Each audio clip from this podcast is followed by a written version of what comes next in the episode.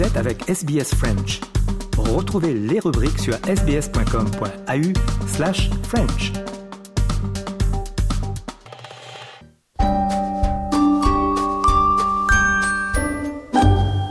Bonjour et bienvenue dans ce nouvel épisode de SBS Easy French. Ce podcast est en partenariat avec l'Alliance française de Melbourne. Chaque semaine, vous avez rendez-vous avec Easy French, votre compagnon d'apprentissage à votre rythme.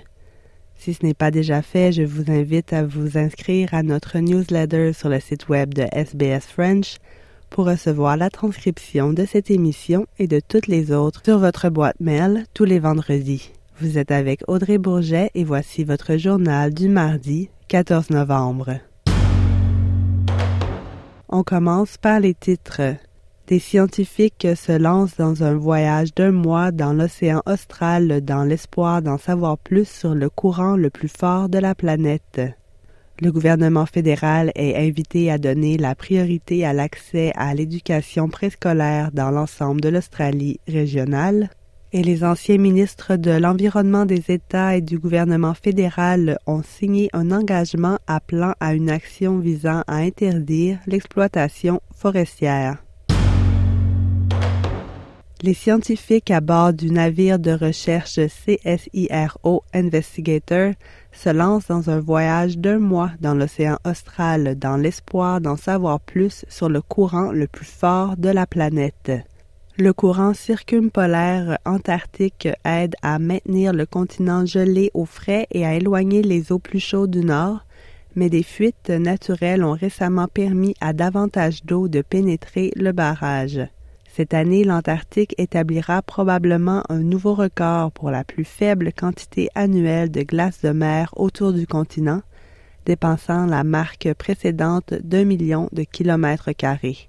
Helen Phillips, professeure agrégée à l'Université de Tasmanie et co-scientifique en chef du voyage, affirme que la réduction de la glace de mer cette année était bien au-delà des limites de ce à quoi les scientifiques auraient pu s'attendre.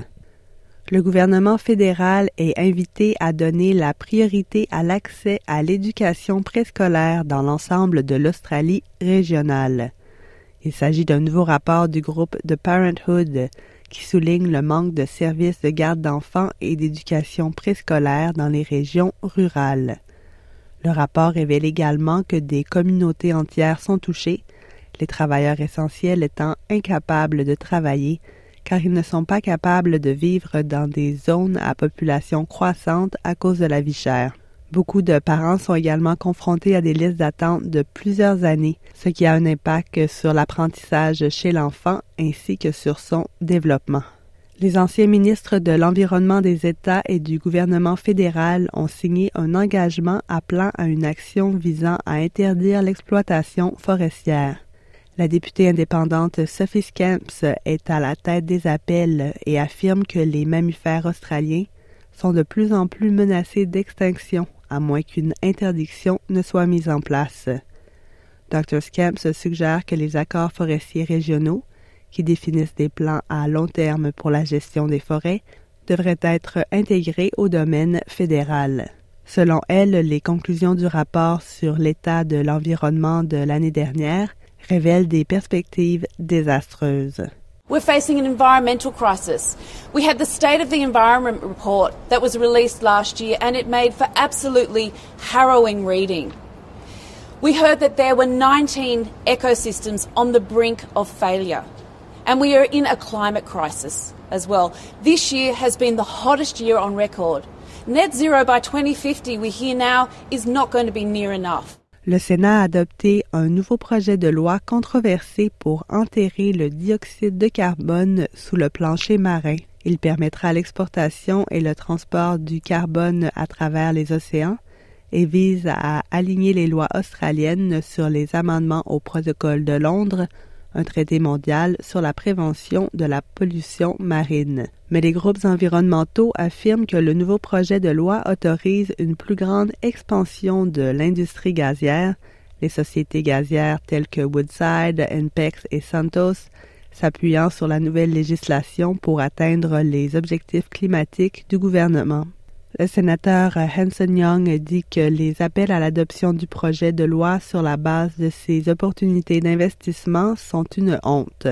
It is very disingenuous to now suggest to Senator Pocock that this bill is doing anything that would further the expansion and therefore reduce the transition timeframes of other types of technologies. Because if we're not spending $30 billion on CCS and expanding gas, perhaps industry would be spending $30 billion actually building the technology that is clean and green. Optus a déclaré dans un communiqué qu'une enquête avait révélé que le réseau de l'entreprise avait été effecté par des modifications des informations de routage provenant d'un réseau international à la suite d'une mise à jour logicielle de routine. Optus a dû reconnecter ou redémarrer physiquement les routeurs. Optus affirme qu'il s'engage à tirer les leçons de ses erreurs ajoutant qu'il coopérera pleinement aux examens entrepris par le gouvernement et le Sénat. Merci d'avoir suivi votre journal en français. Nous nous retrouvons la semaine prochaine pour un nouvel épisode de SBS Easy French.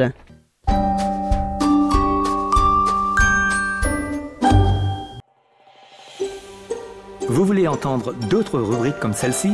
Écoutez-les sur Apple Podcasts, Google Podcasts, Spotify ou n'importe où où vous obtenez vos podcasts.